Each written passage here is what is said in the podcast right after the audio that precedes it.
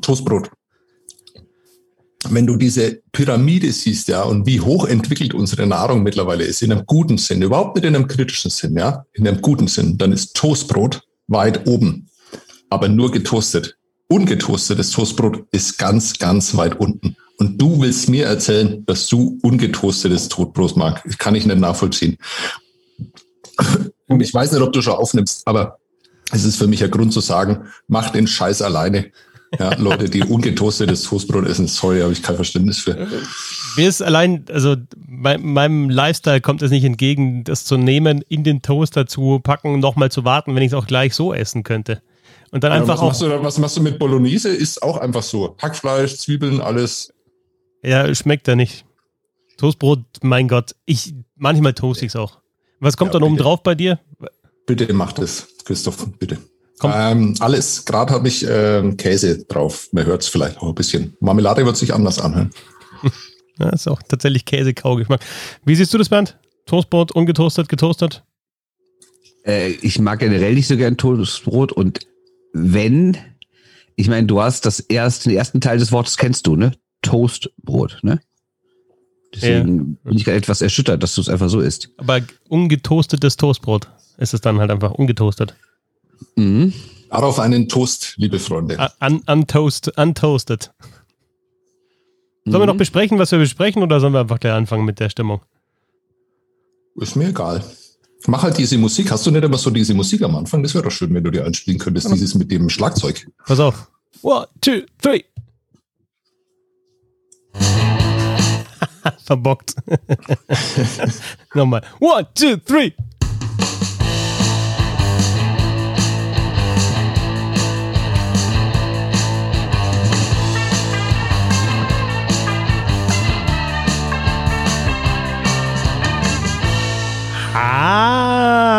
Ehre. Schön, dass ihr dabei seid.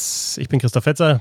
Bissl Hockey geht immer genauso wie ein bisschen ungetoastetes Toastbrot. Mit dabei. Jetzt hast du, glaube ich, aufgegessen. Sebastian Böhm. ja. ja? Hm, hallo. Hallo, grüß dich. Wie geht's? Sehr gut. Ich habe gerade Toastbrot gegessen. Lass uns da doch rüber mal nicht mehr reden, bitte. Und mit dabei Bernd Schwickerath. Servus. Guten Tag. Äh, um, um, um gleich mal alle, alle Erwartungen an, an, den, an den Höhepunkt der Sendung gleich mal zu zerstören. Wir machen heute kein Quiz, weil wir uns so spontan jetzt in dieser Dreierrunde zusammengefunden haben. Äh, es sah zwischenzeitlich so aus, als wäre es wieder ein, ein, kleinerer Roundtable, aber jetzt sind wir zu dritt. Ähm, hatten dann aber nicht die Muße, die Muße war es, ne? Die dich nicht geküsst hat zur Vorbereitung des Quizzes, Sebastian. Ich ähm, wusste, dass in meinem Raum, egal wo ich mich aufhielt, ein großer rosafarbener Elefant steht, auf dem der so Quizzeichen so blinkend über sich hatte. Ich habe ihn aber einfach ignoriert und äh, vorher eine halbe Stunde kam dann der Hinweis, äh, dass ich doch eigentlich fürs Quiz zuständig wäre. Ich dachte, ja, das stimmt. Und dann habe ich mich aber mit meinem Elefanten zurückgezogen und habe äh, Toastbrot getoastet. Ja, du brauchst aber jetzt nicht die Schuld auf dich laden. Die Schuld liegt ja nicht bei mir, weil bis gestern Abend ich ja dachte gar nicht an dieser illustren Runde teilnehmen zu können. Jetzt okay, also hat die Schuld eigentlich Armin Laschet, junger Mann, oder? Äh, ja, das ist jetzt sehr Metaebene. Ähm, aber ich sag mal, wenn das irgendwann nochmal passiert, vielleicht. Noch weiß ich nicht. Äh, ganz, ganz ernsthaft, weil ich glaube, darüber braucht man echt keine Witze machen. Geht's dir gut, Bernd? Ist alles in Ordnung? Ja, äh, mir geht's wirklich gut. Ich dachte erst, äh, äh, der Mutter gut gehen, weil äh, ihr Keller unter Wasser war. Aber es war dann doch nicht so dramatisch, wie man es bei anderen Leuten erlebt hat. Aber trotzdem haben wir unseren Urlaub vorzeitig beendet und deswegen kann ich hier dran teilnehmen. Es liegt natürlich am Hochwasser, der, das ja hier im Rheinland äh, auch ziemlich unterwegs war oder noch teilweise ist. Hm. Aber du siehst jetzt nicht irgendwo, also bei dir herum, ich kann ja keine Ahnung, wie ihr da lebt, aber es ist jetzt nicht irgendwie, dass du auf äh, Wasserflächen blickst. Nee, jetzt hier speziell nicht, aber wenn ich äh, das Haus verlassen würde und ungefähr fünf Minuten latschen würde, würde ich Wasserflächen sehen. Ja, doch hier sind sogar noch einzelne Straßen gesperrt und vor allen Dingen sieht man hier, also jetzt ernsthaft, sieht man hier in gewissen Straßen, wenn man hier lang geht, äh, überall so Trockner und sonstige Elektrogeräte und Kühlschränke und alles mögliche völlig verdreckt draußen. Man sieht auch zerstörte Autos und man sieht auch wirklich Häuser, wo, äh, naja, ich würde sagen, so anderthalb Meter oder sagen wir mal einen Meter oder so noch so eine Schmutzkante ist, weil bis dahin das Wasser war. Das sieht man hier schon noch. Kann man wirklich nur hoffen, dass ihr, die uns da jetzt zuhört, äh, nicht irgendwie dabei seid, irgendwas äh, trocken zu machen oder sonst irgendwie, oder dass die Leute gut dadurch gekommen sind. Auf jeden Fall, ja. ja, ja. Ich finde es tatsächlich immer wieder unglaublich, welche Wucht natürlich die Natur hat und vor allem Wasser. Letztes Jahr war das bei, also ich bin hier Gott sei Dank davon immer verschont geblieben, aber wir haben mir so einen Bergsee, Spitzingsee heißt der, und da habe ich letztes Jahr ein Video gesehen und dann von so einem reißenden Bach. Und dann habe ich es nochmal angeschaut und mir gedacht, oder so ein reißender Fluss war es eigentlich, habe ich nochmal angeschaut und habe mir gedacht, da, welcher Fluss ist denn das? Da, da, fließt doch gar kein Fluss da an dem, an dem Hotel vorbei. Dann war es auch kein Fluss, und es war tatsächlich die Straße, die einfach dann, ja, einfach mal sich in Fluss verwandelt hat innerhalb kürzester Zeit. Also, ja, ähm, ja, ich, ich glaube, man, man, man weiß es mittlerweile oder man sollte es wissen, dass sowas passieren kann. Ja, und es wissen ja eigentlich schon alle, äh, dass es hier den Rhein gibt, deswegen heißt das ja auch Rheinland, aber es gibt ja auch, was vielleicht nicht alle wissen, es gibt ja auch einen Fluss, der heißt die Düssel. Und das Dorf an der Düssel hat irgendwann den Namen Düsseldorf bekommen. Und hier ist die Düssel über die Ufer getreten. Das ist eigentlich so ein kleiner Bach. Und ja, der hat sich aber irgendwie in einen Fluss verwandelt in den vergangenen Tagen. Und es ist schon wirklich spektakulär, weil das ist, wie gesagt, sonst ist das anderthalb, zwei Meter breit, vielleicht mal drei und jetzt war irgendwie 30, 40 Meter breit. Das ist unglaublich. Und, und, du hast demonstriert, äh, Bernd, dass du hier der Captain äh, des, des Teams bist, äh, taking all the blame, obwohl du die, den, die, die Schuld gar nicht auf dich nehmen musst. Aber wir sind Ganz zu dritt. Im Gegenteil. Hm? Genau. Ganz im Gegenteil. Schön, dass du da bist, Bernd. Vielen Dank, vielen Dank. Und, und deswegen ist die, die Sendung jetzt vielleicht noch unkoordinierter als sonst, aber ich glaube, deswegen äh, hört ihr das ja auch teilweise. Und äh, ja, wir haben gesagt, wir senden durch, deswegen senden wir auch jetzt und äh, machen dann den Übergang zur, zum deutschen Eishockey, würde ich sagen. Ähm, wir haben natürlich jetzt so die letzten Male auch über NHL vor allem gesprochen, aber wir wollten jetzt natürlich schon so ein bisschen schauen, was sich getan hat. Und ich würde euch mal eine Frage nochmal aus dem Ask, aus, Ask, Ask Us Anything zuspielen. Und zwar von Sebastian aus der Bissl Hockey Fankurve. Ähm, um mal so, so drauf zu schauen, was jetzt eigentlich passiert ist in den letzten Monaten, wie sich auch die Kader entwickelt haben. Äh, und die Frage von Sebastian lautet, wie viel Staatsknete hat die DEL tatsächlich in Summe versenkt? Und wie kann eine seriöse, seriöse Planung der Zuschauerentwicklung aktuelle Verpflichtungen nachfertigen, äh, rechtfertigen? Das ist jetzt auch schon ein bisschen her wieder. Ähm, aber äh, ich würde es vielleicht, ich kann es nicht beantworten konkret, wie viel Staatsknete es dann tatsächlich ist, aber es sieht momentan so aus, wenn man sich manche Kader ansieht, dass ja, mit einer relativ normalen Saison ähm, geplant wird. Jetzt gerade letzter Wechsel, Luke Adam zu den Iserlohn Roosters. Das kam jetzt am, am Vormittag raus. Also Iserlohn hat sich auch einen ganz, ganz netten Kader zusammengestellt. Also die Frage, Bernd, ähm, ja, schaut momentan so aus, als würde jeder damit rechnen, dass es normal weitergeht. Wintergame ist ja auch geplant. Kader sehen wieder so aus wie vor Corona oder auch während Corona, wenn man das so sagen will.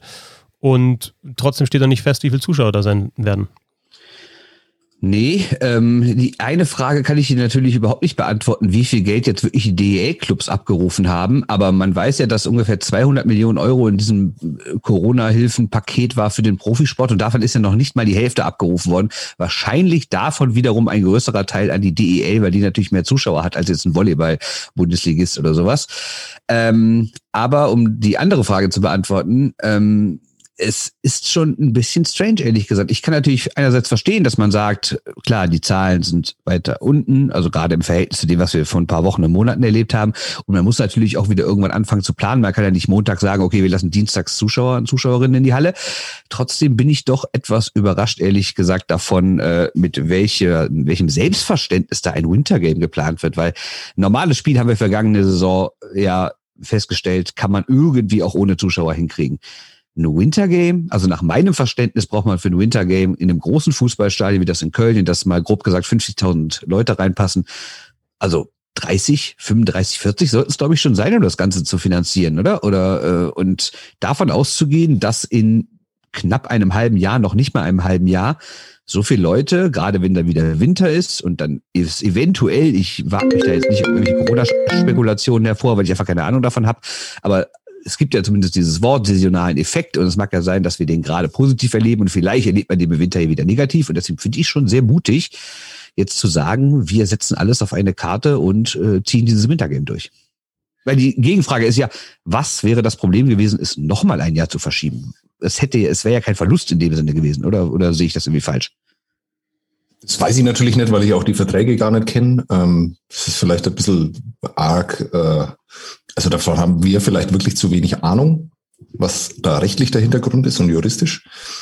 Und äh, generell glaube ich aber, dass es halt einfach nach diesem Sommer und nach dieser Fußball-Europameisterschaft absolut verständlich ist, dass äh, große Veranstalter halt auch einfach Dinge planen jetzt und äh, vielleicht auch die Politik unter Druck setzen, weil es halt einfach so ist. Wenn du das eine erlaubst, äh, musst du das andere auch erlauben. Und äh, das ist ein Präzedenzfall, der da geschaffen wurde, einfach mit so einer Großveranstaltung. Und in Szenen, die es darum gab, natürlich reden wir jetzt da oder haben wir vor Auge, was da in England passiert ist und was in Russland und äh, was in Ungarn passiert ist. Ähm, aber das ist ja auch in Deutschland so, dass da bereits ähm, Versprechungen gemacht werden für eine Zeit, äh, die dann für den Fußball gelten. Und gerade beim Wintergame, das findet halt nun mal, soweit ich weiß, in einem Fußballstadion statt. Und da kann man schon mal ein bisschen offensiver sein in der Planung. Das kann ich schon nachvollziehen. Ich glaube tatsächlich auch, dass es, dass es auch Taktik ist weil es einfacher ist, dann zu sagen, ja, das müssen wir jetzt irgendwie durchziehen, wenn es schon geplant ist und wenn es schon steht und zu sagen, ja, hey, die dürfen doch auch, als dann irgendwann zu sagen, auch im Dezember, oh, jetzt könnten wir am Anfang so für Anfang Januar ein Wintergame zu planen und dann, wenn, wenn dann die Zahlen wieder hoch sind, dann heißt natürlich, seid ihr wahnsinnig, jetzt damit anzufangen. Also insofern kann ich aus taktischer Sicht diesen den Schritt auf jeden Fall nachvollziehen, ob es dann tatsächlich so hinhaut, wie, wie sie sich das vorstellen, weiß ich nicht, weiß, glaube ich, keiner so wirklich. Aber insofern hat mich das jetzt nicht so groß überrascht, dass sie es machen. Wenn jetzt, also ich glaube jetzt nicht, dass du davon ausgehen kannst, dass das tatsächlich dann auch so, wie man das plant, mit Riesenrahmenprogramm, mit vollem Stadion und so weiter stattfindet. Aber nochmal, so, so ein bisschen Muskel spielen lassen sehe ich da auch. Und um mal versuchen, sich an eben dem großen Fußball zu orientieren, der ganz offensichtlich alles darf. Ja, das ist ja sprechen wir da jetzt so ein bisschen, weil ich ja gerade über die möglichen juristischen Verflechtungen da spreche. Aber ähm, da kommen wir halt auch sehr schön zu unserem Lieblingsthema. Es wäre halt einfach ideal gewesen, von der DL zu sagen, okay, äh, wir machen in diesem Jahr was anderes, weil es hätte ja diese großen Ideen, die da immer geschwungen werden und die dann immer sehr schnell vom, vom Tisch äh, ähm, gewischt werden, dass man das halt einfach nicht in einem Fußballstadion stattfinden lässt, sondern irgendwo anders, wo man halt mit weniger Zuschauern ziemlich sicher unter freiem Himmel das dann irgendwie organisieren muss. Und das wäre halt, das ist einfach schade, dass es, dass darüber nie nachgedacht worden ist, weil jetzt wäre die Zeit dafür. Am Dutzendteich in Nürnberg. Ja, Freilich am Dutzendteich, natürlich. ich hätte eher einen Spitzingsee im Auge, ehrlich gesagt. Ja. Aber vielleicht noch mit Spitzingsee einfach dann ähm, das, das bisschen Hockey, ähm, ähm, Pond-Hockey-Turnier, wenn es mal wieder geht. Aber ich habe jetzt da dem durchbrechenden Bernd Schwiegerrat wie Giorgio Chiellini einfach ans Trikot gefasst und gezogen. Dabei hat er so einen Drive gehabt. Aber nee, gar nicht. Die gelbe Karte und lass Eigentlich wollte ich nur das, was der Fetti gesagt hat, nochmal äh, neu sagen, aber halt besser formuliert. ja. Halt ja, mach ruhig, mach ruhig. Nee, gar nicht. Ich, ich wollte sagen, ich kann, ich kann dein Argument total nachvollziehen mit, dem, mit dem Druck machen, ne? dass man halt irgendwie sagt, ja, wir wollen natürlich nach außen hin Druck machen, also auf die Entscheidungsgremien, äh, sei es in Politik, sei es in irgendwelchen Ämtern und sowas, dass man natürlich sagt, ja, äh, komm, jetzt müssen wir mal wieder, wir sehen, dass in anderen Sachen auch funktioniert, in anderen Lebensbereichen. Ich glaube, es ist aber auch ein Zeichen ne, an Magenta, an die Sponsoren, an die Fans auch an die Spieler, Motto, hey, hier gibt's bald wieder Normalität. Ne? Also wir sind irgendwie, wir sind irgendwie über den Berg, wir haben das alles hinter uns bekommen und ich glaube, es ist auch ziemlich viel Psychologie drin. Und wenn es alles funktioniert und die Zahlen bleiben so weit unter und diese Delta-Variante, die jetzt grassiert, ist dann doch nicht so dramatisch, wie vielleicht manche Leute denken, dann war das auch alles die richtige, die richtige Lösung. Und ich bin auch eigentlich grundsätzlich kein sonderlich skeptisch, ängstlich, feiger Mensch, wie man es immer nennen will. Aber in dem Fall habe ich schon gesagt, wow, das ist aber mutig, das ist schon alles auf eine Karte setzen. Jetzt darf man natürlich auch nicht vergessen, bei dem einen Club steht Herr Gotthard dahinter, ein sehr wohlhabender Mensch, der die Kölner Haie finanziert, zumindest zum Teil hinter dem anderen Verein steht Daniel Hopp, ein sehr wohlhabender Mensch, der die Adler Mannheim mitfinanziert. Und vielleicht sind das auch genau die beiden Clubs. Man könnte eventuell noch München oder Berlin dazu zählen oder Wolfsburg. Sind das die Clubs, die eventuell auch ein Spiel, wo dann nicht so viele Zuschauer wie eigentlich erhofft und gewollt rein dürfen, irgendwie trotzdem finanziell noch über die Bühne kriegen. Wenn du diese anderen Ideen ansprichst, äh, Sebastian, mm, also Dutzendteich, ähm, Spitzingsee, schön und gut, aber an was hast du sonst gedacht? Äh, Freiluft oder was hältst du davon, einfach diese Grill-Challenge weiterzuentwickeln? Ihr könnt die Handy-News-Folge von ein paar Monaten mal nachhören. Da wird nämlich für jeden Fall ein paar Sachen da aufgezählt. Stimmt. Aber haben wir, haben wir das nicht auch gemacht, ein bisschen Hockey? Wir haben doch ja, ich glaube, es gibt doch überall. Ich meine, wer hat das nicht gemacht, ne? Also ja, ja, muss man jetzt auch Alle nicht. Menschen in diesem Land, die über Eishockey nachdenken und ein Mikrofon haben, haben das schon mal gemacht. Ja, so ist es. Und äh, ich fände es halt einfach schön, wenn man diese Möglichkeit mal ganz offensiv nutzen würde und wirklich versuchen würde, so ein Ding zu vermarkten und zu sagen, okay, wir haben dieses Jahr die Möglichkeit, irgendwas unter freiem Himmel und vor 1500 Zuschauern zu machen. Lasst uns den bestmöglichen Ort dafür suchen. Ja.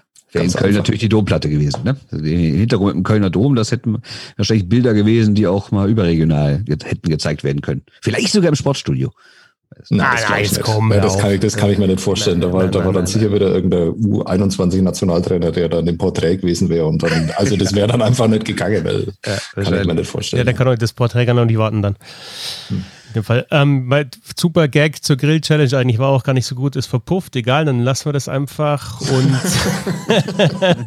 einfach, Sebastian hat es einfach ignoriert, ja, gleich so gedanklich. Ich habe eine Witze falsche, Was für, also erstens Gag und kannst du bitte den Leuten, die, die nicht ihr ganzes Leben mit Eishockey verbringen, kurz erzählen, was die Grill-Challenge ist? Ich habe bloß gesagt, man könnte vielleicht irgendwie die Grill-Challenge äh, weiterentwickeln. Dann sagt der Sebastian, fällt mir ins Wort und sagt irgendwie, äh, erzählt irgendwas von, ja, Scheiß haben wir hier schon besprochen und ah, die Show in die News. Jetzt, ähm, Grill-Challenge. Ähm, ja, es wird gegrillt.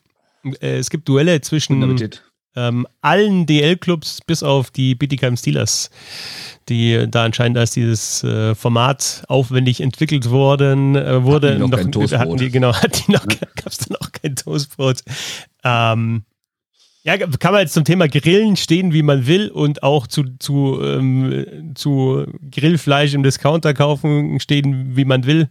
Ich kaufe mein Grillfleisch, wenn ich grille und zwar selten dann beim örtlichen Metzger.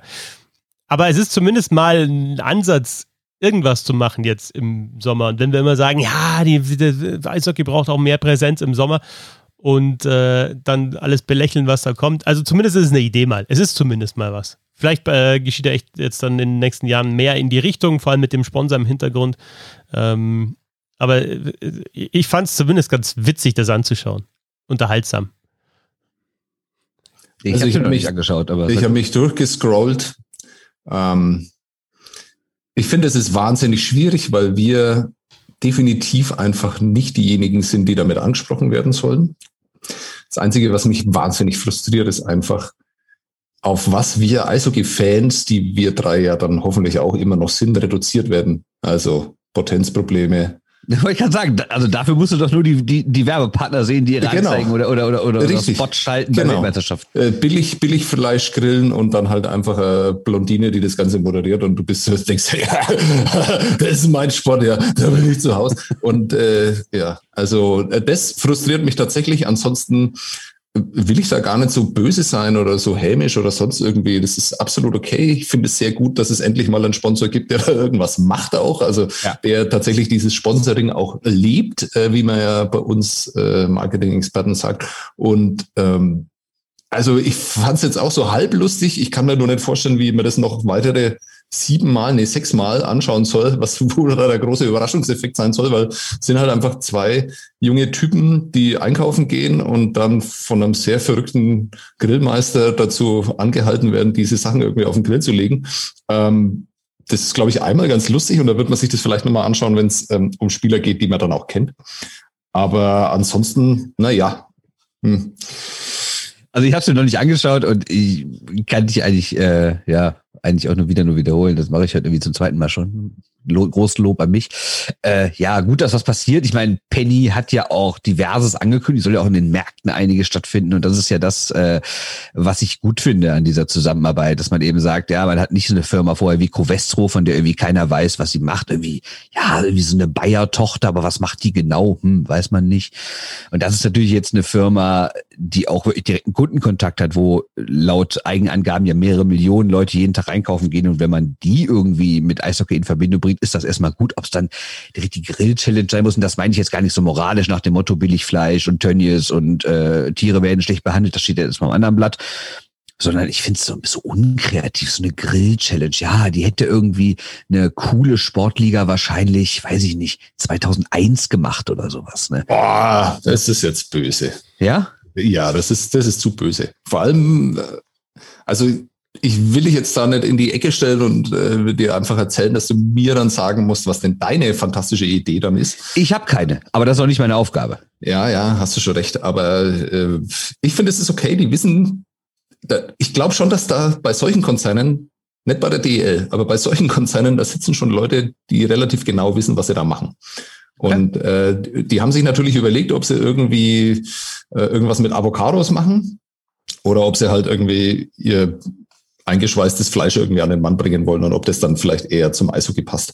Und ich glaube, das ist schon, da, da ist schon was dahinter. Und nochmal, die machen das nicht für uns drei, wobei Christoph scheint ja begeistert zu sein. Ich habe ähm, nicht gesagt, dass ich begeistert bin. Ich habe gesagt, ich finde es ganz unterhaltsam. Und wenn da mal irgendwie was ist, was vielleicht so ein bisschen spezieller ist, wie so ein Fleischmuffin, jetzt in dem Fall vielleicht nicht, aber vielleicht kommt ja irgendwas, was man dann, wenn man dann doch mal grillt, wenn das Wetter mal passt, auch mal nachgrillt. Und ich meine, es gibt ja auch Kochsendungen. Das ungetoastete Toastbrot. Ja, ist ja gut. Ich fände, also weil ich bin ja, ich meine, ich stelle mich hier nicht hin und sage, ich finde es blöd, aber ich habe auch keine bessere Idee wie andere. Ähm, ich hätte total geil gefunden, gefunden ein Einkaufswagen-Wettrennen. Also einer sitzt drin im Einkaufswagen und der andere, äh, der andere mit, mit, mit Inlinern äh, schiebt er an und dann gibt es ein Wettrennen. Ja, oder da, du spielst, du nimmst den Einkaufswagen als Tor oder so. Ja, gen ja genau. Oh, aber das, sind da, doch die Ideen. Das aber, sind sie doch. Ja, aber oh, genau. Aber mit, äh, genau so, so habe ich Stunden meines Lebens verbracht, indem ich irgendwelche Einkaufswagen umgelegt habe und da ein Inline-Hockey drauf Eben, und es ist doch Standard, dass ganz viele Leute Inline-Hockey auf, äh, Sonnt auf Supermarktparkplätzen sonntags begonnen haben. Vielleicht muss man das irgendwie aufnehmen. Das ist wahrscheinlich dann der nächste Schritt. Oder du spielst wahrscheinlich dann auf, aus, wer zu grillen anfängt, einfach mit, mit einem Wettrennen und einem kleinen Spiel auf die Einkaufs. Das Problem ist bloß wahrscheinlich, dass in den Verträgen drin steht bei den Spielern, dass sie das nicht machen dürfen. Aber wisst ihr doch was, äh, kürzlich war doch mal so ein Tweet zu Elvis Merslikins, der irgendwie ähm, in seiner Freizeit auch äh, ja. mal andere Sachen macht und Skifahren, irgendwie gesagt hat, er war beim Skifahren und dann irgendwie äh, in seinen Vertrag reingeschaut hat und ähm, Skifahren war einer der sechs Punkte, ähm, die er nicht machen darf oder so. Und dann, aber er hatte schon drei von diesen sechs Punkten gemacht, hat sich gedacht, okay, dann macht er den vierten halt auch noch, egal. Ja, ähm, ja. ja vielleicht so ein, also so ein Einkaufswagen. Gebt uns doch einfach äh, eure Ideen einfach äh, auf Twitter. Äh, sind wir gespannt, ob ihr da vielleicht irgendwelche Ideen habt, was die DL als nächstes veranstalten könnte, ähm, was vielleicht noch vom, vom Kreativitätsniveau noch mal ein bisschen höher ist als Einkaufswagen-Wettrennen zwischen Abelshauser ähm, und. Was ist denn mit Eiswürfeln in Puckoptik? Oh, das ist, das ist gut. Das ist gut. Das ist wirklich gut. Es gibt ja jetzt, also es gibt, ähm, das ist richtig gut. Da so geil ist jetzt auch nicht. Nein, nein, nein, das ist eine gute Idee. Na, aber da kannst du, nein. Also, ich, ich überlege gerade noch, warum das so richtig gut ist. Ich weiß es nicht. Na, aber komm, also bevor du dann irgendwie sagst, du nimmst irgendwelche Eis, Eiswürfel in Fischform oder Muschelform oder sonst was, was es jetzt gibt, mach, äh, gib, biete in Pennymärkten so eine Eiswürfelform an in Puckoptik. Und wo dann vielleicht noch so, ähm, na gut, das ist unten, ähm, naja, wenn du unten so eine, so eine, so eine, ähm, so eine Aussparung machst, dann kannst du sogar vielleicht sogar das, das, das Penny-Logo dann reineisen in den Würfel. Das, das finde ich wirklich eine gute Idee. Okay. Oh das mit den Toastbroten war schon hart, aber jetzt diese Eiswürfel in Puckform. Nur um naja. das vielleicht nicht zu einem Running Gag, nicht, nicht einen ewigen Running Gag zu machen, ich esse teilweise auch Toast getoastet, aber ich mag ihn auch so richtig schön matschig. Ein Stift in der Hand, jetzt bin ich gespannt, jetzt schreibt ja. da was auf. Ähm, ja, auf die Kader wollten wir auch noch so ein bisschen schauen. Ähm, ja.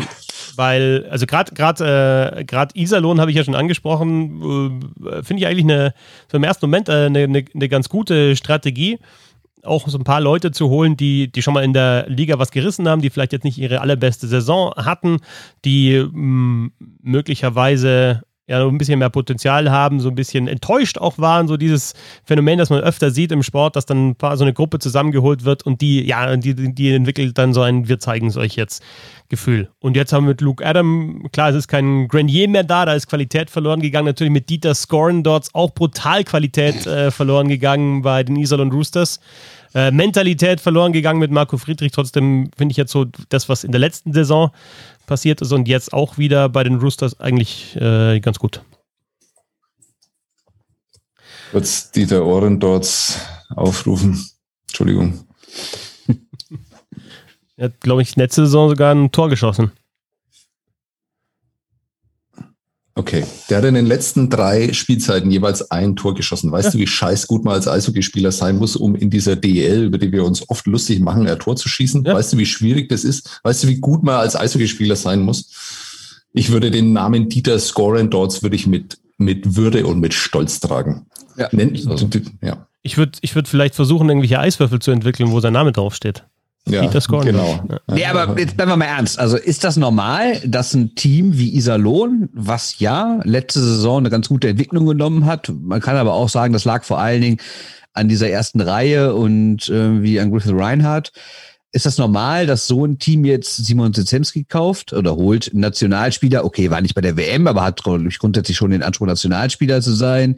Wenn Chris Foucault, einen der Top-Spielmacher des deutschen Meisters, ein Luke Adam, der jetzt nicht mehr ganz oben dabei ist, aber definitiv noch äh, Eishockey spielen kann, dann. Naja, Moment, Moment, mal, also nicht mehr ganz oben dabei, da hat er herausragende Saison gespielt, äh, die er in den Jahren davor nicht gespielt hat. Also der hat ja eher wieder gezeigt, dass er da hinkört und er ist ja auch nicht 38, sondern der kann schon noch was. Also ja, hast du recht. Ja, ja ich hatte den am Anfang nicht ganz so stark auf dem Schirm, aber der ist irgendwann richtig gut geworden im Laufe der Saison. Ne? Ja, ja hat halt auch Corona gehabt. Ähm, ja. Es hat aber eigentlich von Beginn an produziert bei den Ice Tigers. War richtig, richtig guter Spieler. Und mag sein, dass er nicht, dass er meistens der Erste beim Wechseln war, aber ähm, wenn du den richtig einsetzt, absoluter Top-DL-Spieler. Ja, also was ich damit sagen wollte, äh, ist das normal, dass Iserlohn so, also haben, machen die einfach irgendwas gut, dass die Leute mit irgendwelchen Sachen überzeugen, da hinzukommen? Oder haben die einfach ja, Geld gefunden? Oder ich könnte mir da schon Sachen vorstellen, die die da anbieten. Ah, ich finde schon crazy, ehrlich gesagt. Naja, weil du hast ja im Jahr davor, gab es eine Verpflichtung, über die dann viel geredet wurde, aber erst so im Nachhinein. Äh, die haben nämlich Taro Jensch geholt. Und dass Taro Jensch da schon nach Iserlohn gegangen ist und nicht woanders hin, das hatte ja schon auch seine Gründe. Ja, also es hat sich schon ein bisschen angedeutet, dass da offenbar, und das will ich jetzt gar nicht bewerten, das kann ich nämlich einfach nicht, deswegen lasse ich das weg, dass sie ins Risiko gehen, sondern die investieren einfach. Ja, also die bauen da eine Mannschaft auf und das ist dieses Jahr, machen sie das ja zum Teil, finde ich, sehr clever. Also mit so Leuten wie dem John Broder, der in Nürnberg gezeigt hat, dass er da absolut DL spielen kann, der vor allem körperlich schon in der Lage ist, DL zu spielen und dann halt einfach wirklich äh, Spieler wie Luke Adam und du hast sie gerade schon aufgezählt und dann eben auch jemanden, der im ersten Jahr, sage ich jetzt natürlich nur aus Nürnberger Perspektive, aber halt keinen glücklichen Einstand in der DL hatte, aber der zumindest gezeigt hat, dass er gute Zwei-Wege-Stürmer sein und werden kann in der DL, nämlich mit Eric Cornell, der dann wiederum nicht ganz so teuer ist. Also ähm, ich finde, es gibt zwei Ebenen, wie du diese ganzen ähm, Transfers und Verpflichtungen in der DL bewerten kannst. Das eine ist natürlich, dass du sagst, äh, boah, wie machen die das? Und das muss man vor Ort jeden Einzelnen fragen, wie macht ihr das? Habt ihr nicht? Oder man muss auch die DL fragen, habt ihr nicht die Befürchtung, wie äh, war die Prüfung dieses Jahr, äh, die Lizenzprüfung? Ähm, wie sehr habt ihr da wirklich drauf geschaut, dass das auch alles passt und dass sie das Jahr überstehen? Die zweite Ebene ist einfach dieses, diese, ähm, haben wir auch schon viel drüber geredet und dann hieß es immer, nein, das wird nie eine Rolle spielen, aber ich ich finde schon, dass es da so ein bisschen um den Abstieg auch geht, oder? Also ich meine, das sind alles Mannschaften, die äh, natürlich äh, in die Playoffs wollen, die auch Meister werden wollen. Jede Mannschaft will Meister werden. Aber es sind natürlich auch, wenn es irgendwie nicht so gut läuft und drei, vier Leute verletzt sind, dann ist man da plötzlich auch ganz schnell hinten drin. Und das gilt gerade für, für Iserlohn und äh, Krefeld natürlich auch, wenn wir auch gleich nochmal drüber reden, gilt es schon extrem. Und ich glaube schon, dass da so ein bisschen keine Panik, aber die wollen sich absichern und die wollen dieses Jahr halt eben nicht 15. werden. Ja, vielleicht steigst du sogar als 14. ab, ne? Das weiß ich auch nicht. Ja, genau. Ach so, und dann hatte ich ja noch eine dritte Ebene angekündigt. Ähm, wo du halt einfach mal das alles beiseite wischen kannst. Das machen wir ja nie, aber man kann sich auch einfach freuen. Also rein vom Niveau her, ähm, auf dem Papier sieht Iserlohn besser aus als letztes Jahr. Krefeld sieht, da haben wir uns auch drüber lustig gemacht, ähm, dass die um die Meisterschaft mitspielen wollen, aber das sieht halt auch richtig gut aus, was da auf dem Papier zu sehen ist. Mannheim hat eine absolut überragende Mannschaft auf dem Papier. Wirklich überragend, wo man dann einfach sagen kann, okay, da gibt's nicht nur einen, auf den ich mich freue, wenn die dann hier mal ankommen, sondern da habe ich halt, da weiß ich gar nicht, wo ich hinschauen soll, so viele Spiele Spieler sind da, die ich einfach beobachten will auf dem Eis. Also das ist ja auch so eine Sache, die bei uns äh, Dauerskeptikern halt immer so ein bisschen zu kurz kommt. Ich man kann sich auf viele Mannschaften freuen. Und dann kann man sich ein halbes Jahr später darauf freuen, wenn man über die wirtschaftlichen Probleme dieser Liga dann redet. Ja, ich meine, München ist, glaube ich, auch nicht schlechter geworden, ne? wenn man sich den Kader so anguckt. Ingolstadt, wo es ja irgendwie hieß, ja, es wird ganz schwer und das ist so ein, so, so ein Jahr, wo die zusammen auf Tour gehen und dann äh, fällt die Band auseinander. Ja, genau das Gegenteil. Ne? Also klar sind ein paar weg, aber ich glaube nicht, dass die Mannschaft großartig schwächer besetzt ist als in der Vorsaison. Ne? Also ich glaube, entweder sind wir alle so ein bisschen geblendet von den Namen und von irgendwelchen Zahlen, wenn dann irgendjemand kommt, der in Schweden mal 25 Tore gemacht hat oder in Russland drei Saisons gespielt hat oder in der AHL ganz oben mitgespielt hat. Vielleicht gab es die immer schon und wir haben es irgendwie anders bewertet und weil man jetzt irgendwie vielleicht auch mehr auf Spieler guckt, die da hinkommen, also vielleicht mehr darauf guckt, was haben die vorher gemacht und das vielleicht meint, besser bewerten zu können, als man das vielleicht vor zehn Jahren konnte. Aber vielleicht sind die auch einfach wirklich besser und die DEL, ich meine, es wird immer erzählt, ja, das deutsche Eishockey hat sich so verbessert und die und ähm, der Ruf ist besser geworden und Dreiseitel und Stützle und Olympiasilber und bla bla bla vielleicht ist es ja wirklich so, dass diese Liga mittlerweile attraktiver geworden ist für Spieler, die vielleicht vor drei, vier, fünf Jahren noch, noch eher in Schweden geblieben wären oder das nochmal in der AHL versucht haben und jetzt vielleicht häufiger denken, nö, in Deutschland, da ist Lebensstandard gut, die Hallen sind gut, das sportliche Niveau scheint in Ordnung zu sein und so wenig verdienen kann man da auch nicht. Es kommen einfach bessere Spieler in die Liga. Plus natürlich, dass besser ausgebildet wird von eigener Seite auch. Das heißt, nicht nur die deutschen Spieler sind vielleicht besser als vor zehn Jahren, sondern auch die ausländischen Spieler sind vielleicht besser als zehn. Aber Sebastian guckt ganz skeptisch wahrscheinlich jetzt nicht total Müll. Nee, ich schaue mir einfach gerade den Kader von München an, weil du gerade äh, den nochmal herausgehoben hast. Und da war ich nicht, bin ich nicht ganz auf einem laufenden Stand und da will ich mir die Blöße nicht geben und hoffe jetzt, dass der Christoph jetzt gleich übernimmt und was Intelligentes sagt, während ich mir das anschaue hier. Ich Kommen wir mal zwei Gedanken nochmal zu den ISO und Roosters nochmal zurück. Ähm, einmal von, von den Verpflichtungen her. Logisch, Adam zum Beispiel und Foucault haben eine sehr, sehr gute Saison gespielt. Die werden auch was kosten oder was verlangen können.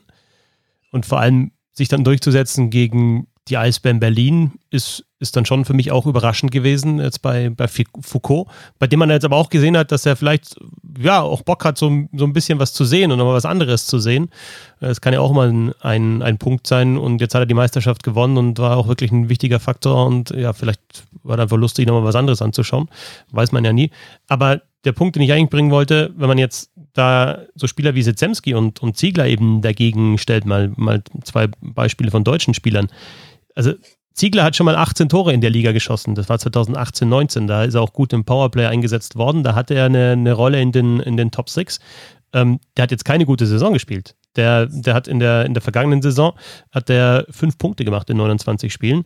Und ja, deswegen hat er vielleicht auch nicht so viele gute Argumente, jetzt einen, einen dicken Vertrag zu unterschreiben ist 26, also der kann, glaube ich, schon auch nochmal zumindest zweistellig oder vielleicht nochmal an die 18 Punkt, äh, Tore hin, wenn er, wenn er einen guten Center hat und dann tatsächlich wieder sein, sein Scoring halt einfach auch wiederfindet. Bei Sezemski ist es doch genauso. Der hat diese Mega-Saison 2019-20 gehabt.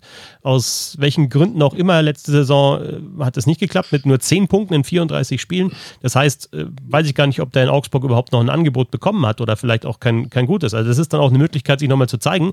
Und dann komme ich zum, zum zweiten Gedanken ich glaube, dass die Roosters mittlerweile, also Hommel ist einfach ein, ist ein guter Typ, denke ich.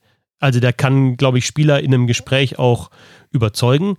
Und was glaubt ihr dann, was, was die noch für ein Argument haben?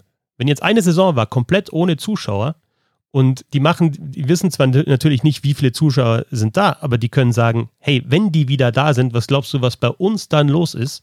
Wir haben letztes Jahr die Playoffs erreicht und wir haben eh schon krasse Fans. Und was glaubst du, was, was wir dann, vielleicht nicht nächste Saison, aber langfristig, was wir da wieder für eine Stimmung in, im Stadion haben? Und das dann jemand zu erzählen, der jetzt eine ganze Saison im, vom leeren Stadion gespielt hat, ist, glaube ich, auch nochmal ein Argument, was man benutzen kann. Weiß ich nicht. Ich glaube, dieses, dieses, ähm, ich finde die Fans hier so toll, die Stimmung ist so super und sowas, ähm, ist, glaube ich, echt so ein Thema für die Fans selbst, für die Medien selbst, für die Vereine selbst ich weiß es natürlich nicht hundertprozentig, aber ich kann mir nicht vorstellen, dass wirklich ein Spieler äh, zu einem Verein geht, weil die Fans gut findet. Ich meine, so, so, sonst würden alle bei Ambri spielen oder äh, ja, ich weiß es nicht. Nicht nur weil, aber du kannst es immer noch mit dazu packen als, als Anreiz. Ich glaube, dass die Lebensqualität in der jeweiligen Stadt wichtiger und das Allerwichtigste ist, glaube ich, für, für so Spieler, die vielleicht bei Top-Vereinen eher dritte, vierte Reihe wären, dass sie da einfach eine ganz andere Rolle spielen. Das hörst du ja immer wieder zu sagen, ja, ich wage den Neustart und da habe ich auch mehr Eiszeit und ich habe, das ist echt das Wichtigste für die. Und, und die Lebensqualität in Iserlohn ist höher als in Berlin zum Beispiel oder jetzt und in Nürnberg zum Beispiel oder, also, da, wir sagen ja immer, ich glaube, ich glaube, ich glaube, du weißt es doch nicht, was für den einzelnen Spieler wichtig ist. Du musst ihn nur richtig packen und kannst sagen, okay, wenn du, wenn du merkst, okay, da springt er an, dann bin ich eben da, dann dann sage ich, erzähle ich ihm, ja, kannst du in Iserlohn hast deine Ruhe. Ja, da, ja, jetzt bist du in der Millionenstadt gewesen, in Iserlohn hast deine Ruhe. Das ist wirklich eine schöne Diskussion, aber Also in Nürnberg wollte man Luke Adam halten.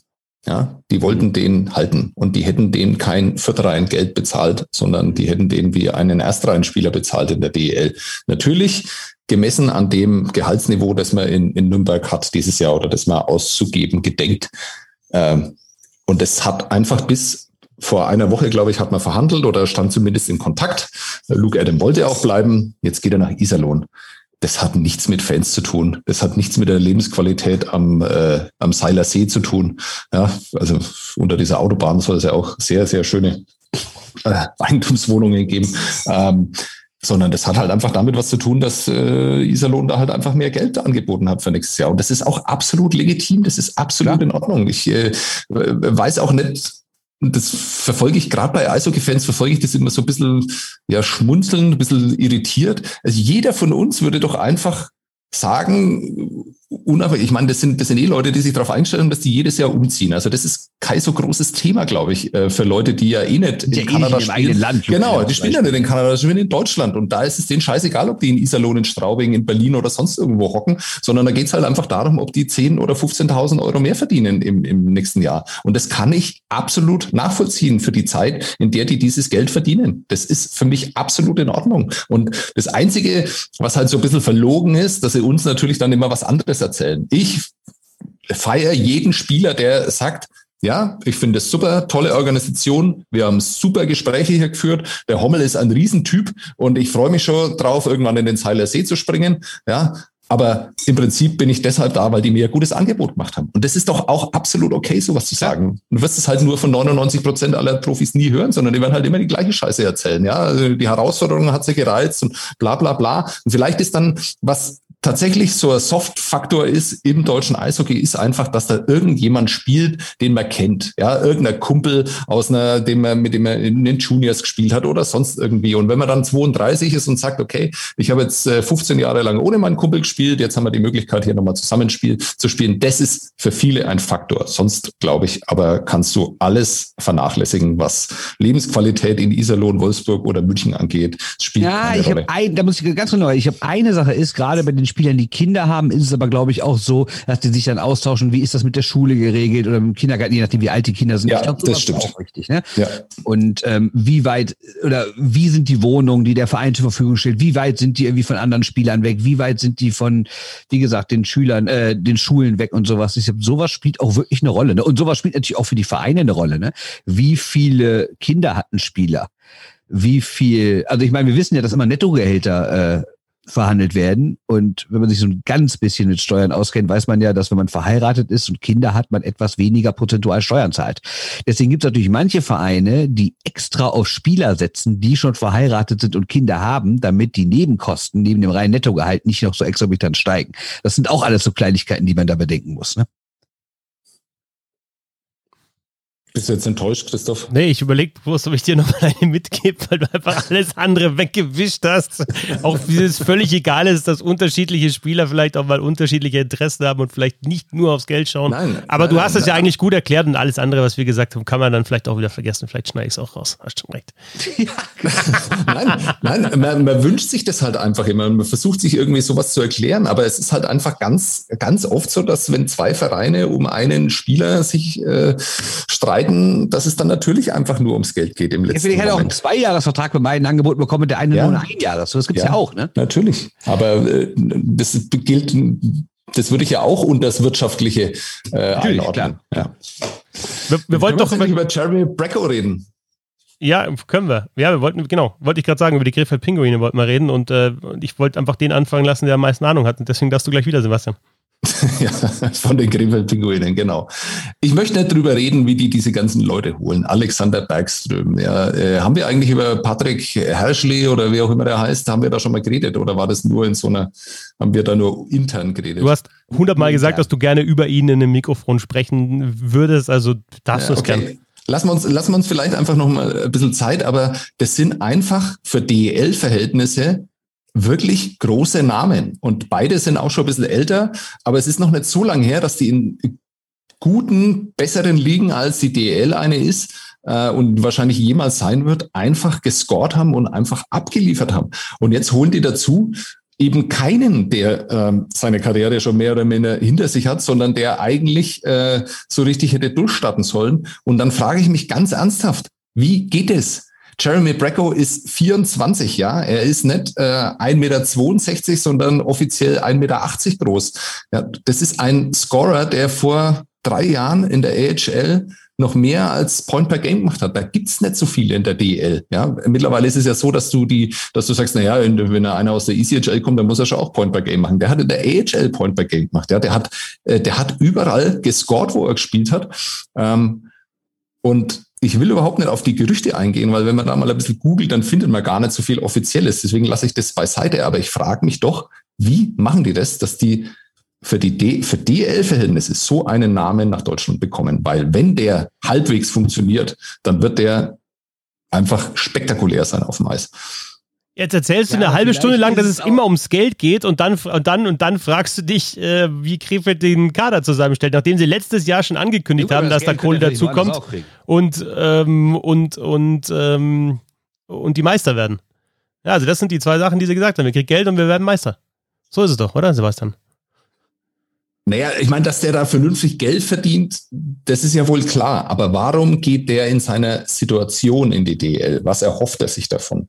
Das ist die Frage, ja, die ich mir stelle, die ich nicht beantworten kann. Du hast natürlich recht, er mal 18, 19 Point per Game Spieler war sogar deutlich drüber, sogar in Playoffs auch nochmal ordentlich drüber äh, mit den Toronto Marlies. Aber die anderen Saisons, naja, das war ja diese 22 Tore Saison war auch ein totaler Ausreißer. Im Jahr davor sechs, im Jahr danach vier. Vergangen ja, gut, er hatte in, in Finnland nur Das zwei. ist halt der Spielmacher, ja. Also Schon klar, aber du kannst ja nicht, wenn du vier Saisons siehst, die die eine mit Abstand und auch völlig unnormal gute Saison rausgreifen und dann so tun, als wäre der immer so. Naja, okay, dann gehen wir selbst auf seine schlechteren Saisons in der AHL. Da wirst du auch in der DEL nicht so viele 24-Jährige finden, die in die DEL wechseln, die mit solchen Zahlen hier ankommen. Also, also auch recht klar. Die, aber die kommen halt einfach nicht. Durchgängig ein Star, wo du sagst, hey, der müsste doch eigentlich nächste Saison bei den Maple Leafs spielen. Warum spielt der jetzt in Krefeld? Hm. Ja. Ich, ich stelle nur Fragen. Was ich interessant finde, noch ähm, völlig abseits der Tatsache, dass da schon wirklich gute Spieler gekommen sind. Es ist total untypisch für DEL-Verhältnisse, obwohl sie einen US-amerikanischen Headcoach haben mit Clark Donatelli, dass da fast kein Nordamerikaner spielt. Also die haben in der Verteidigung bis jetzt keinen einzigen dastehen und jetzt haben sie eben Jeremy Bracco und äh, Thomas DiPauli und Lassio noch und das war's dann, was, was eben Kanadier und US-Amerikaner anbelangt und halt dafür dann Russen, Norweger, Schweden, ähm, Dänen, ähm, einen Slowenier jetzt auch mit äh, Sabulic. Ähm, ja, Sabulic also, ist da auch noch. Es ja, ist wirklich, genau. wirklich einfach auch eine geile Mannschaft auf dem Papier, wie die zusammen funktionieren. Und, und ich sage tatsächlich auch, dass ich mich auf die äh, freue, weil das einfach eine, das wird, glaube ich, einfach so, so, eine total große Unbekannte dann, was sie machen. Funktioniert die Mannschaft, findet die sich zusammen? Ist es dann einfach doch eine Ansammlung von, von guten Spielern? Wie bringt da der, der Trainer das zusammen? Äh, liefern die das ab, was sie davor gezeigt haben? Wollen die sich tatsächlich nochmal empfehlen oder wollen die eben nur, nur abcashen und, und, und äh, hauen sich nicht rein? Also das finde ich sehr, sehr interessant, wie sich das entwickelt. Trotzdem sage ich natürlich auch, die spielen nicht um die Meisterschaft mit, weil wann hat das schon mal funktioniert, dass eine Mannschaft in der ersten Saison, wo sie zusammengewürfelt wird, auch wenn es gute Einzelspieler sind, sofort den Titel geholt hat. Also eine Mannschaft muss doch immer zusammen wachsen und muss erstmal verstehen, was der Trainer will und was gefordert ist und sich an die Liga gewöhnen und was weiß ich, diese ganzen, ganzen Phrasen, die es da gibt. Aber jetzt zu sagen, auch wenn die noch zwei, drei Kracher holen, die spielen um die Meisterschaft mit, wenn wir hier schon drüber gesprochen haben, was Mannheim für einen Kader hat und Mannheim ist schon Meister geworden in der Liga, äh, sehe ich nicht. Nein, natürlich werden die nicht Meister, aber um erstmal kurz zu seinem ersten Punkt äh, zu kommen, dass sie nicht so viele Nordamerikaner geholt haben, liegt, glaube ich, daran, dass Herr Donatelli nicht wirklich dafür zuständig ist, Leute zu holen. Ich glaube, das macht, machen Herr Saveljev und seine Kollegen und die sind nun mal besser, gerade in Osteuropa verletzt und sowas. Ne? Ähm, zu anderen Ding, nee, natürlich, die werden nicht, also natürlich, man weiß es nie, klar können die Meister werden, aber ich gehe mal davon aus, die werden nicht Meister. Trotzdem finde ich es mal, auch wenn ich ja bekannterweise nicht der allergrößte Fan der Krefeld Pinguine bin, finde ich es trotzdem mal gut, dass sich auch da mal wieder was entwickelt. Ich meine, die haben jetzt irgendwie fünf oder noch mehr Jahre die Playoffs nicht erreicht. Da ist nur Chaos. Und ich finde auch diese Stadt, die nun mal wirklich im, zumindest im Teil eine Eishockeystadt ist, hat auch mal wieder verdient, dass da eine Mannschaft mal ein paar Tore schießt, mal ein paar Spiele gewinnt und eben nicht irgendwie zwei von 26 Heimspielen gewinnt. Und deswegen ist es ja eigentlich auch mal ganz nett, dass mal wieder ein bisschen durchgemischt wird. Vielleicht ist Krefeld ja diese Saison wirklich mal die Mannschaft, die in den vergangenen Jahren sowas war wie Augsburg, Straubing oder sowas.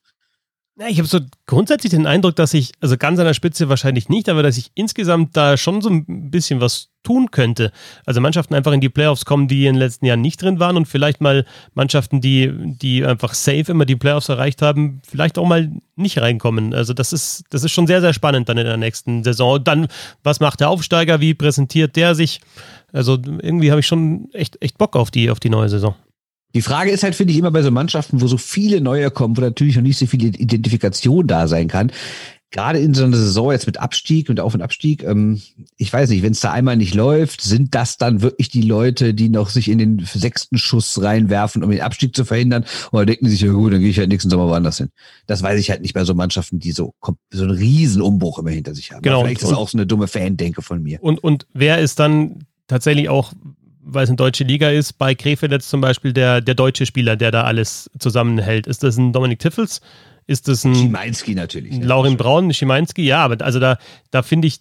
Leo Niederberger singt ein Lied. Ja. Na, aber also da, da, da sind sie jetzt in dem Fall vielleicht nicht ganz so gut äh, aufgestellt, was. Ja, Alexander Weiß. Also, ja. ja, geht auch, stimmt. Ja. Also ich, äh, ich halte die Wahrscheinlichkeit halt dass äh, das alles im Chaos endet, halte ich für sehr, sehr viel größer in Krefeld, als das irgendwie ein sportlicher Erfolg wird. Aber wenn du jetzt im Juli einfach da mal drauf schaust, ist es was, wo man sagt, okay, auf diese äh, Spiele in Nürnberg kann ich mich freuen. Absolut. Ich bin gespannt, ob Luca Hauf da eine vernünftige Rolle kriegt. Dieses Jahr ist er ja so ein bisschen so noch so reingerutscht und klar sind so Vergleiche mit Tim Stützen natürlich nicht zulässig, weil er einfach auf einem anderen Niveau spielt, der Stützle. Aber trotzdem ist Luca Hauf, glaube ich, ein spannender Mann und wenn er von Anfang an die Vorbereitung mitmacht und irgendwie sich seine Rolle da erkämpft, dann bin ich mal gespannt, ob das auch so einer ist, wo man sagt, hey, auf den freue ich mich und dann vielleicht nochmal der ein oder andere Scout nochmal in der Halle sitzt. Ich glaube, wenn der im Sommer an seinem Skating gearbeitet hat, ja. Wenn nicht, ja. dann eher nicht. Wird schwierig, ne? Ja. Schauen wir vielleicht noch ein bisschen nach Nordamerika, oder? Wir haben jetzt zwar die letzten Sendungen ein bisschen mehr gemacht, aber es gibt so einen Trade in der NHL, der wirklich interessant ist, auch aus deutscher Sicht, weil eben nun Leon Dreiseitel bei den Edmonton Oilers äh, spielt, Dominik Kahun auch noch.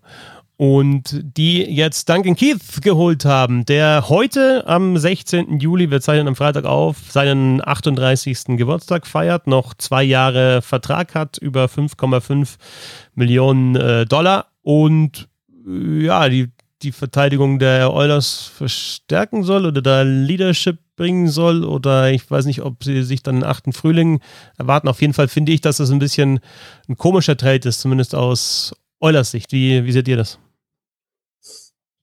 Wie siehst du das, Brand? Warum soll ich jetzt erst antworten? Ähm, Weil du äh, der Vorteil hast, du, dass du nicht vorbereitet bist, aber was zur NHL sagen kannst. Jetzt hast du schon ja, ganz viel zur DL also, gesagt. Also wenn du, wenn du noch geiler vorbereitet bist auf die NHL. Gegründet 1917.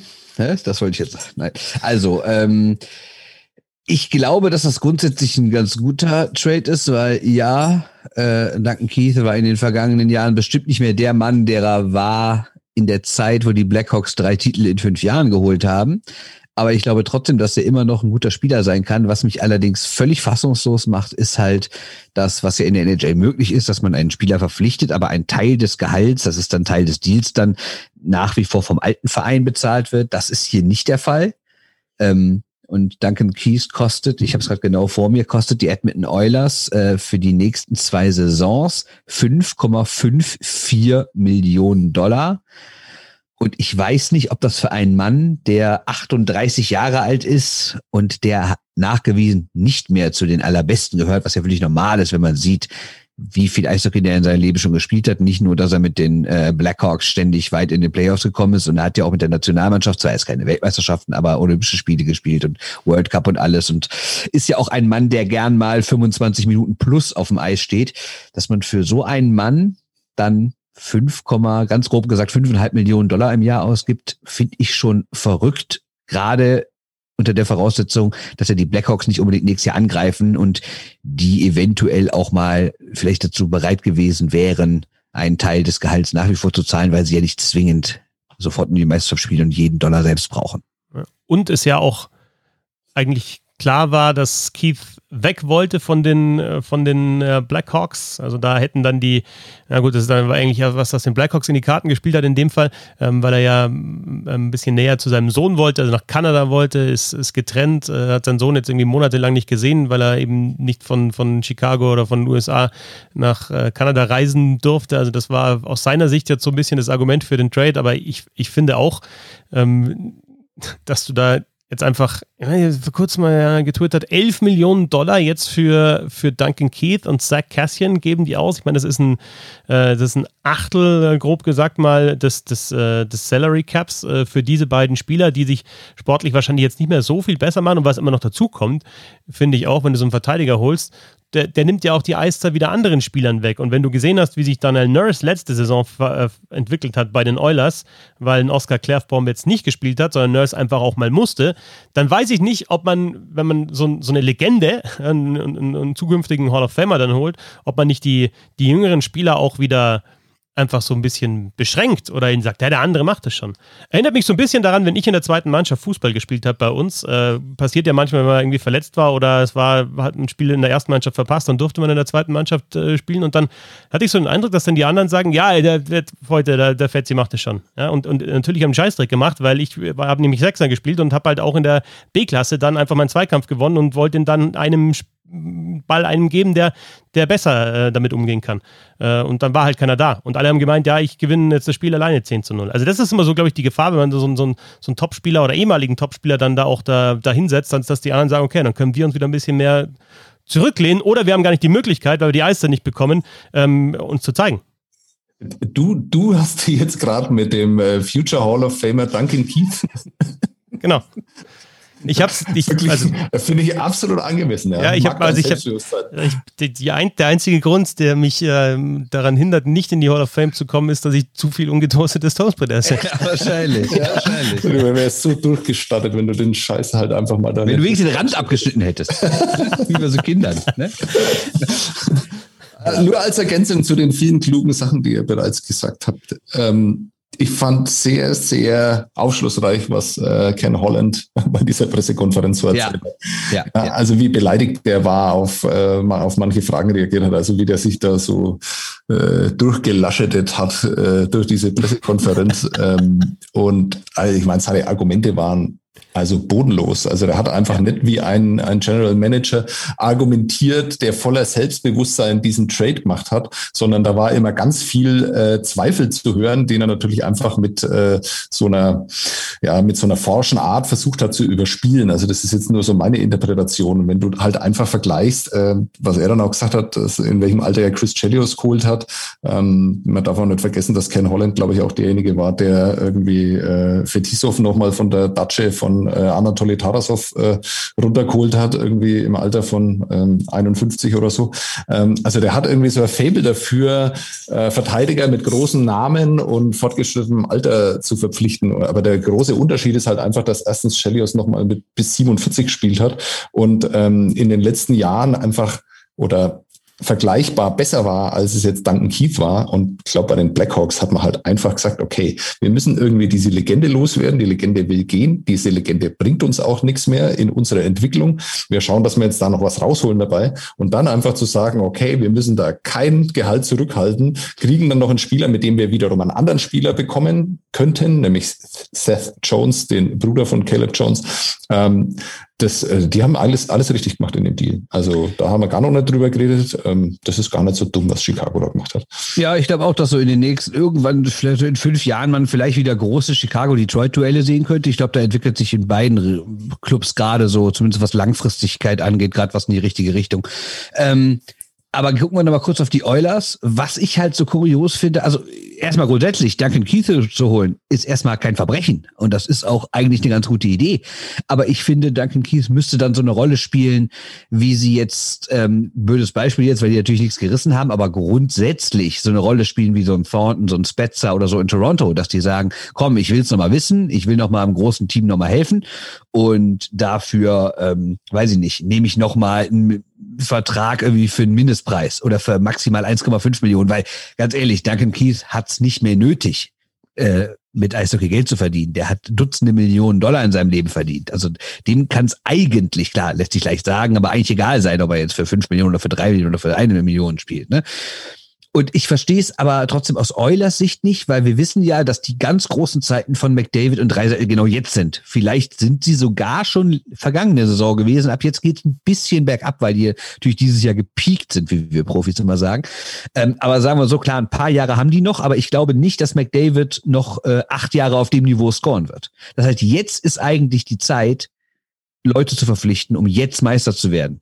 Und wenn ich mir den Kader, ich habe gerade Cap Friendly offen, wenn ich das so sehe, du hast ja auch noch einen James Neal mit 5,8 Millionen. Kann sich aber nächste Woche schnell ändern. Ne? Also das stimmt, aber den hast du auch noch da drin stehen. Zach Cassian kostet 3,2 dann äh, ja, und dann hast du jetzt noch so einen dritten Mann, der natürlich einen großen Namen hat und viel gerissen hat, aber du hast dann quasi drei Leute, die dich insgesamt oh, lass mal ungefähr, mal ganz grob gesagt, 15 Millionen Dollar im Jahr kosten von den 81,5, die du hast. Für drei solche Leute kann man nicht eher von Tampa Bay lernen und, und für die Kohle vier, fünf Leute holen, die jeweils zwischen eins und zweieinhalb kosten? Ja, aber das ist ja dann auch wieder Cap-Management und ich finde es ganz interessant, dass, dass, dass, Böhm, äh, dass, dass Sebastian nochmal den, den, den Holland zitiert hat, wann er Chelios geholt hat. Ja, das war aber 98, 99. Ich habe jetzt gerade mal geschaut, was gab es da noch nicht? Salary Cap. Also das ist einfach so, also ich, ich denke mir teilweise, wissen die GMs eigentlich, dass sie eben einfach, klar können die auch gute Spieler holen und auch Spieler, die jetzt vielleicht da jetzt auch nochmal Leadership und Veteran Leadership reinbringen und, und Keith mit, mit drei Stanley Cups, äh, zweimal äh, Norris Trophy, Conn Smythe Trophy gewonnen, zweimal Olympiagold, ist natürlich ein überragender Spieler gewesen und davon kann man natürlich zerren, aber das kostet auch Geld, das du dann einfach für andere Spieler nicht hast. Und das ist immer so, dann natürlich kann Holland Argumente für diesen Spieler finden, aber er muss doch immer das kombinieren, die, die, die, die Qualität, die er bekommt, mit dem, was er dafür zahlen muss. Und das war in den 90er Jahren nicht so. Da hat er dann nochmal, ja, ein paar Topstars holen können nach Detroit und dann gab es auch nochmal einen Stanley Cup. Aber so funktioniert es einfach nicht mehr. Und zwar schon jetzt auch ein bisschen länger, 15 Jahre, über 15 Jahre. Ja, und wenn wir über Funktionieren reden, auch Duncan Keys funktioniert halt nicht mehr so, wie man sich das in den vergangenen Jahren, äh, wie, wie das früher mal war. Klar, er war jetzt nie die Riesenpunktmaschine, aber wenn ich nur mal so eine 5 gegen 5 Produktion vergleiche, hat er vor ein paar Jahren noch immer äh, grob 20, teilweise mehr als 30 Punkte geholt. Vergangene Saison waren es acht. Ich meine, klar, die Saison war auch verkürzt, aber acht Punkte bei 5 gegen 5 für einen Mann, das ist, das ist, das ist ja, das, naja, bei fünfeinhalb Millionen Dollar im Jahr das finde ich schon echt heiß, muss ich sagen. Ne? Und wenn man, ja, ich weiß nicht. Und auch wenn man sich andere Werte anguckt, keine Sorge, ich bete jetzt nicht Zahlen ohne Ende runter, aber hm, ich weiß nicht. Das sind alle, alle wichtigen Werte, also alle, alle, alle Werte, die irgendwie ausdrücken, wie oft jemand, äh, also auf, wo er am Eis rumläuft, wie oft seine Mannschaft aufs Tor schießt. Also all diese ganzen Werte sind deutlich im Minus. Also ich deutlich. Klar, der hat auch bei einer schlechten Mannschaft gespielt und wie es ja auch überall jetzt zu hören und zu lesen, der hat auch einfach zu viel gespielt und sie hoffen sich in Edmonton ja auch, dass er, wenn er eben nicht mehr 25 Minuten pro Abend spielt, sondern vielleicht 18 und nicht mehr gegen die absoluten Top-Leute, sondern vielleicht gegen die zweiten Reihen immer, dass er dann auch wieder deutlich bessere Werte hat. Aber er ist schon sehr, sehr, sehr runtergegangen. Also man sieht so richtig, vor zwei Jahren ging es mit ihm in vielen Bereichen runter. Oder vor drei Jahren fast schon. Und diese Annahme, dass ein Duncan Keith jetzt äh, deswegen so schlechte Werte hatte, weil er auch in einer schlechten Mannschaft war. Also und jetzt die Annahme, dass er in eine funktionierende Mannschaft kommt, die ja gerade in den Playoffs dann immer wieder zeigt, wie äh, ja. fantastisch zusammengestellt ist und dass da wirklich, dass keine Lücken in dieser Mannschaft sind, ist ja dann doch auch ziemlich abenteuerlich. Da hast du völlig recht, ja. Ich finde es tatsächlich auch einfach, es könnte richtig schade werden, weil man dann vielleicht in, in eineinhalb Jahren über Duncan Keith spricht und, und sagt, äh, was hat einfach überhaupt nicht funktioniert und was ist das jetzt eigentlich für ein Ende der Karriere und äh, kommt nicht mehr hinterher und bei den Oilers passiert auch nichts, ist natürlich auch Spekulation alles, aber unter dem Strich war das ja einfach auch ein, oder ist immer noch, und jetzt noch viel mehr nach dem Trade, einfach ein legendärer Vertrag, den der auch hatte. Der hat für 13 Jahre unterschrieben, 5,5 ähm, Millionen Dollar und ähm, der Vertrag hat dann eben 2010 begonnen. Das heißt, ein Stanley Cup hat er da schon, als er unterschrieben hat, hat er ihn noch nicht gehabt, aber dann in der Saison haben sie ihn eben gewonnen, 2010. Das heißt, er hat noch zwei Stanley Cups äh, gewonnen äh, mit einem Vertrag mit 5,5 äh, Millionen Dollar, wo es dann schon losging, wo die Top-Verteidiger dann irgendwie in Richtung 10 Millionen Dollar verdient haben. Und man kann natürlich sagen, ja, mit 13 Jahren, okay, da hat man sich jetzt wirklich dann schon äh, eben lange was ins Bein gebunden, aber das sind sie jetzt auch losgeworden, die Chicago Blackhawks. Also jetzt das nochmal eingeordnet auch die Karriere von Duncan Keith. Ich meine, da, so heute noch was von Mark Lazarus äh, gelesen. Das ist der beste Verteidiger, der, der jedes äh, Trikot der Chicago Blackhawks getragen hat. Also das ist einfach eine, ist eine absolute Blackhawks-Legende. Und es ist halt. Wie, besser als Chris Chelios dann quasi. Genau. Der hat ja erst dann mit Ende 30 in äh, Detroit seine beste Zeit gehabt. Ah. Ja.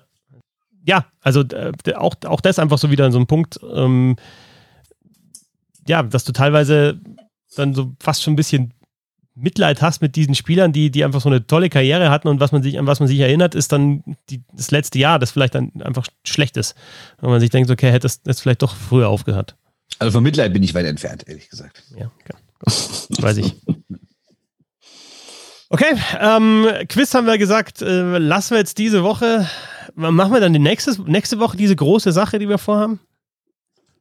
So, wollen wir das nicht einfach mal hätten wir vielleicht auch mal beschränken können, aber wollen wir das jetzt nicht einfach noch raushauen, damit wir nicht das vor uns herschieben und dann äh, irgendwann im März 2025 erinnert uns mal jemand, also diese große Sache, die er davor hatte, kommt die eigentlich noch? Ja. Oder?